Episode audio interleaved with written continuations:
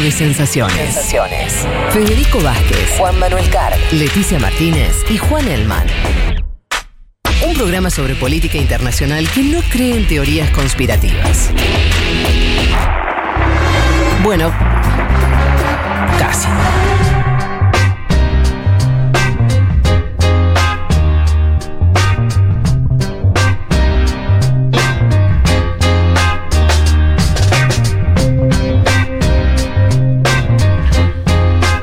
Estamos de vuelta. Eh, bueno, hoy le, decíamos a, co- como hacemos cada 15 días, eh, hablar sobre, em, sobre alguna cuestión que podemos pensarla como, como una idea nueva, una idea para el futuro, para, para un mundo distinto. Hoy nos vamos a meter con, con algo medio polémico, por lo menos para ver si, si entro en esta cate- categoría. Ustedes dirán después de, escuchar eh, lo que les voy a contar y, entre todos lo analizamos, que tiene que ver con la energía nuclear. Em, la idea, bueno, que ustedes saben de estas secciones es, eh, analizar eh, ideas que, que- puedan cambiar el mundo desde el lugar de cierto cambio de matriz. Em, pero ideas que no sean botellas tiradas al mar, sino que, que- tengan que ver con cuestiones concretas que, que están ocurriendo. ¿Por qué la energía nuclear?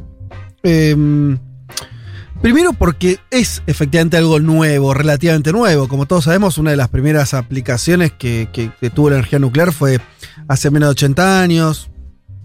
Estados Unidos tirando dos bombas atómicas en Japón en 1945. No mucho antes había empezado eh, el desarrollo científico que terminó en esas bombas. Em, si comparamos la energía nuclear con, con otras como el carbón, el petróleo, el gas, eh, bueno, obviamente que, la nuclear es mucho más nueva.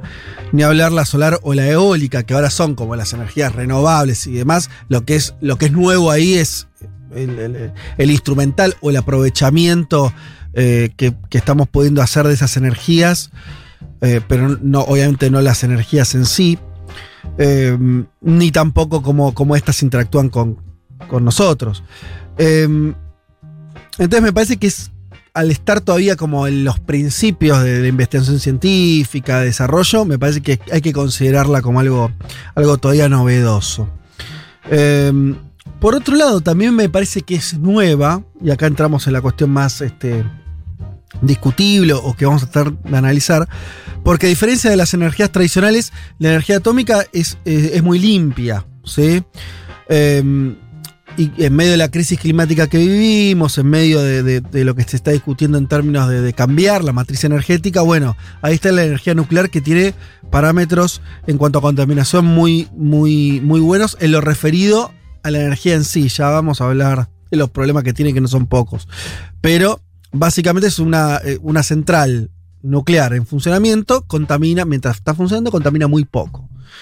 Eh, Vamos con algunos datos. En el mundo hay 442 reactores nucleares hoy funcionando, ¿sí? En 31 países. Y aportan algo así como entre el 10 y el 11% de la energía eléctrica mundial. O sea, un aporte significativo. Y hay unos casos muy especiales. Francia, por ejemplo, tiene 58 reactores nucleares y el 77% de su energía eléctrica viene de estas centrales nucleares, ¿sí? O sea, tiene una matriz energética muy volcada a lo nuclear, con poca, relativa- relativamente muy poca emisión, por lo tanto, de, de- emisiones de carbono, ¿sí? Eh, y de hecho, el propio Macron apuesta a este desarrollo nacional eh, justamente para que Francia reduzca en los próximos años las, emisiones de carbono todavía más.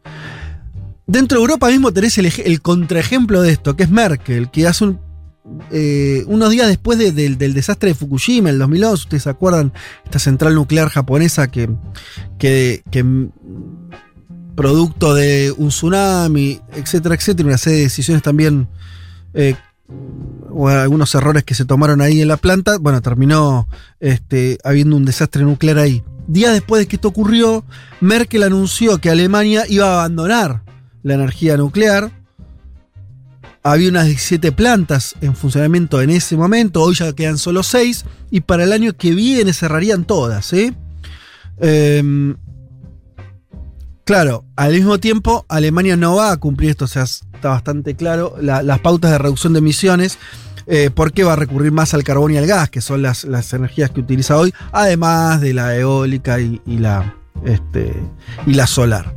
Canadá es otro ejemplo, tiene 17 centrales y casi el 20% de la energía eléctrica es de origen nuclear. Y Canadá lo traigo porque apuesta además al desarrollo de pequeños reactores. Nosotros en la cabeza tenemos la idea de grandes centrales nucleares, ¿no? Eh, pero ahora esas centrales fueron en general construidas en la década del 70, años más o menos en general en todo el mundo, o desde los años 70 y años 80. Eh, y Canadá apuesta a otro tipo de centrales más chicas, de nuevo diseño, más seguras, etc. Bueno, ahí hay una apuesta eh, al futuro. Lo, otro que se discute, los que, los que discuten la cuestión esta de, la energía nuclear en combinación o en comparación con las otras energías renovables, es que es interesante porque eh, tiene algunas cuestiones que son incluso ventajosas respecto de las energías eh, de, la eólica y la solar, que son las que tienen más reputación, ¿no? Por ejemplo, en cuanto a la cantidad de espacio que tienen que utilizar para producir energía. un reactor nuclear necesita algo así como 5 hectáreas de espacio terrestre por megavatio. En comparación a la eólica, que necesita 30 casi, la solar que necesita 18. ¿sí? Y la hidroeléctrica todavía mucho más, 120 hectáreas. O hay una, utilización del, territorio. Esto más o menos claro, eh, ustedes lo, lo pueden pensar cuando pensamos, por ejemplo, en energía solar, la cantidad de los paneles solares se ocupa mucho lugar, ¿no? Necesitas campos enormes para, este, por lo menos para, un desarrollo eh, más o menos a gran escala. Lo mismo pasa con la energía eólica y esas grandes, eh, esos, grandes molinos, ¿sí? Em, en ese sentido, los reactores nucleares ocupan, ocupan poco espacio. Y al mismo tiempo, otro tema también muy relevante es que los reactores nucleares pueden funcionar todo el tiempo y generar energía todo el tiempo, ¿sí? Mientras que la, energía eólica lo puede hacer un, en promedio en un 37% del tiempo y la solar un 26%. Son energías que necesitan, obviamente, que haya, que haya viento que eh, haya sol. Em, y también hay otra discusión en cuanto, contraponiéndole un poco en cuanto a las renovables, en que eh, los materiales que utilizan, ¿sí? Hay, ahora que empieza a desarrollarse, por ejemplo, los paneles solares en todo el mundo y a haber cada vez más uso de esos paneles, se empieza a advertir algo, que es, estos paneles también necesitan, eh, son hechos con minerales, eh, en algunos casos se utiliza plomo también, hay una serie de elementos muy contaminantes y cómo se va en algunos años a gestionar toda esa chatarra industrial que van a generar, por ejemplo, los paneles, dónde se van a guardar y demás. Em, eh, también en los paneles hay silicio, hay plata, hay cobre, ¿no? Elementos que eh, son problemáticos a la hora de la contaminación y los paneles solares también ocupan una cantidad de espacio, ¿no? Y estamos hablando ya de, una producción de millones y millones de toneladas. Em, hasta acá parecería decir, bueno, la energía nuclear es una opción, en el sentido de que eh, tenés un. Eh, hoy representa un porcentaje importante de la producción eléctrica, eh, tiene, tienen estos. lo que decíamos, estos beneficios en cuanto también a, ser muy eficiente en cuanto a, su producción. Obviamente que hay un pequeñito problema que tiene que ver con los accidentes. Esto todo lo tenemos en la cabeza, Chernobyl, Fukushima, como decíamos antes. Bueno, cuando una central tiene un problema y, un problema grave, claro, ahí la, ecuación eh, se complica, ¿no? Porque estamos ante la presencia de desastres nucleares muy, muy graves. Algunos dicen que, dicen, bueno, pero incluso si tomás, si contás esos accidentes eh, y lo comparás con los accidentes vinculados a las otras formas de energía tradicionales, la nuclear sigue siendo la más segura, ¿no? Eh, pero claro, todo el mundo dice, bueno, pero ¿cuál es el costo que puede pagar la humanidad si hay un desastre nuclear, no sé, eh, en 20, 30 años muy importante? Bueno, tal vez no estemos jugando la vida. Por eso parte de lo que están eh, están analizando los que están adentro del, desarrollo nuclear es pasar a otro tipo de generación de, reactores más seguros y demás. Em, y acá también hay que decir otra cosa que tiene que ver con, nuestro país. Argentina en ese sentido tiene, tiene un desarrollo nuclear importante. Eh, fue el primero de América Latina que, generó electricidad a partir de, la, de la energía atómica y em, tiene en estos momentos tres centrales en funcionamiento, Atucha 1, Atucha 2 y el embalse de Río Tercero. Hay otras en construcción. Por lo tanto, también eso es, interesante. Hay algo ahí para, para pensar que me parecía eh, en relación al medio ambiente y demás como, como algo para, eh, para meter en la, discusión, que es que lo que tiene esta energía es que está muy controlada, o sea, son desarrollos en general o públicos o privados, pero con mucho control por parte de, los estados, por obvias razones, ¿no? Porque cada uno de estos desarrollos implica una cantidad de, movimiento no solamente de recursos, sino de recursos sensibles, de minerales muy sensibles. Eh, hay una regulación, porque esto también se toca obviamente con, la producción de arsenal nuclear. Eh, y entonces está hiperregulado. Lo cual hace también que eh, sus grados también de, seguridad sean, sean importantes.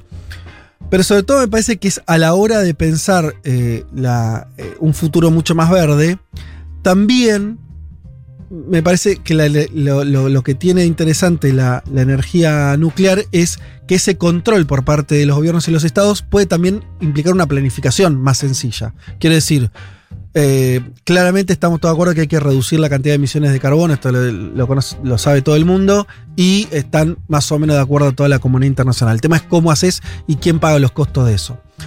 Tenés acá una fuente de energía que está bastante deslegitimada por esto de los accidentes en los últimas, sobre todo en las últimas décadas, y al mismo tiempo eh, con buenas perspectivas de que eh, es su desarrollo podría ayudar a bajar mucho la utilización, sobre todo de los más Mm, de las energías más contaminantes, el petróleo, el gas, etc. Em, lo que hay que ver ahí eh, también es, es, esto, ¿no? Es de qué manera este desarrollo se logra con ciertas salvaguardas eh, en cuanto a la seguridad para no, este, que no se repitan esos accidentes que hubo en el pasado. Em, y al mismo tiempo, lo, otro que tiene es la gran desigualdad. Yo decía el caso de Argentina, es un caso muy extraño, que Argentina tuvo un desarrollo eh, de los tiempos de Perón, que ahí puso a la, energía atómica como, como, algo a desarrollar. En la década del 60 y el 70 se construyen las primeras centrales. Eh, durante el, el kirchnerismo se, terminó a Tucha, 2, que había estado paralizada. Ahora de vuelta vuelve a haber planes para, para reforzar eso. Pero lo que voy es, eh, es un caso medio excepcional. En general, la energía atómica está muy centrada ¿no? en el poder de, en, el control de, las grandes potencias, que son las que tuvieron ese desarrollo científico-técnico y también se permiten eh, su uso, ¿no? Que como decía estaba muy regulado. A lo que voy con esto es, eh, habrá que ver si esta energía puede estar disponible para otros países, para otras regiones donde hoy está, no, tiene ningún tipo de existencia.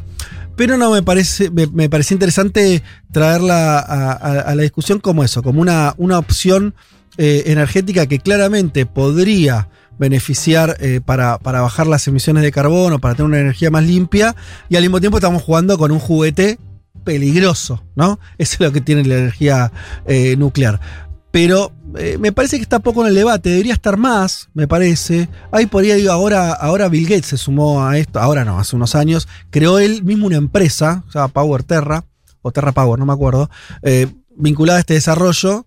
Eh, y él es uno de los principales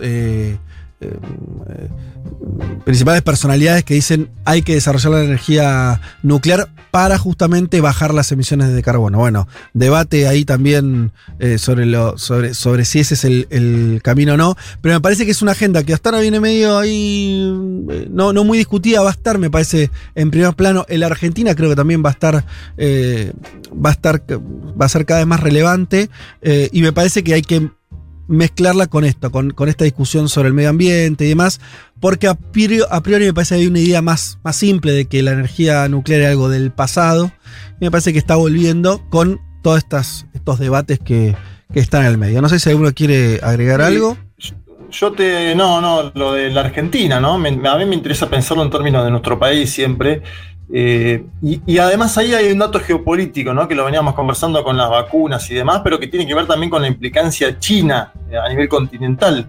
Porque la cuarta central nuclear que va a tener la Argentina, estoy hablando de Atucha 3, cuenta con financiamiento chino, ¿no? Un involucramiento muy fuerte de la Corporación Nuclear de China. Mm. Estuvo en debate en algún momento durante el gobierno de Mauricio Macri, porque me acuerdo que había eh, estaba el financiamiento chino y también estaba alguna implicancia de Canadá ¿no? en construir otra central nuclear con, con esa tecnología que vos mencionaste antes, un, poco, un, poco distinta.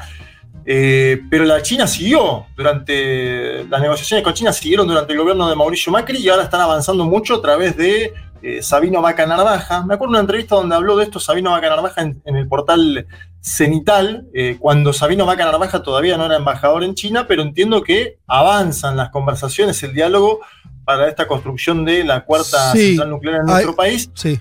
Y no, no, y me parece que eso, Fede, también eh, muestra un poco a qué está jugando China en el continente también, ¿no?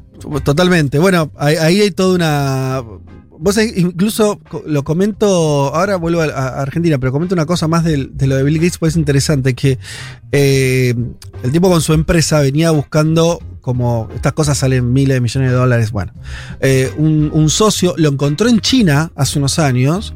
Y los chinos le dijeron, bueno, venía a hacer tu experimento acá, de esta, esta nueva central eh, moderna, mucho más segura, que los papeles, en teoría funcionaría, hay que probar la práctica. Y los chinos aceptaron que se hiciera en su país. Y, esto lo eh, se encontró con el conflicto entre China y, el gobierno de Trump en los últimos años y toda la guerra comercial que impidió que se hiciera eso. Eh, y ahora eh, lo último que estaba pasando es que hay de vuelta una expectativa por parte de, la empresa de Bill Gates a ver si con el gobierno de Biden permitían eh, que se invirtiera en China y que se construyera esa, esa central ahí. Veremos qué pasa. Y respecto a Argentina y, China, lo que vos nombrabas, pues es que durante el gobierno de Macri lo loco es que había dos acuerdos. Uno para hacer una central llave en mano, ¿sí? como, ya, cerrado, eh, viene y te instala la, la, la central. Y otra que tiene que ver con desarrollo argentino que yo insisto, eh, Argentina en cuanto a investigadores, desarrollo propio, hay un prototipo que se llama Karen que es integralmente construido acá, como eh, incluso exportan cierto know-how, o sea, es relevante eso. Y Macri se quedó con la que era llave en mano y desestimó la que tenía, este, la que tenía desarrollo local. Local, bueno, en fin. Este, así que ahora también están tratando como de revivir ese, ese, ese otro acuerdo eh, complicado con estas cosas cuando cedes, viste, después volver a, tener este, eh, autonomía eh, es muy difícil. Pero bueno, sí, recontra estratégico para, Argentina, pero me parece que también, vuelvo a esto, me parece que, es algo que se va a discutir mucho. Y, por eso decía, tenemos como países que tomaron decisiones muy drásticas. El caso de Alemania, abandonarla completamente. El caso de Francia, o decía Canadá, eh, bueno, propio Estados Unidos también tiene parte de su matriz energética vinculada a la energía nuclear y otros diciendo, bueno, no, acá, por acá también vamos a seguir. Así que veremos qué, qué ocurre con esta, con esta tecnología, con este desarrollo industrial.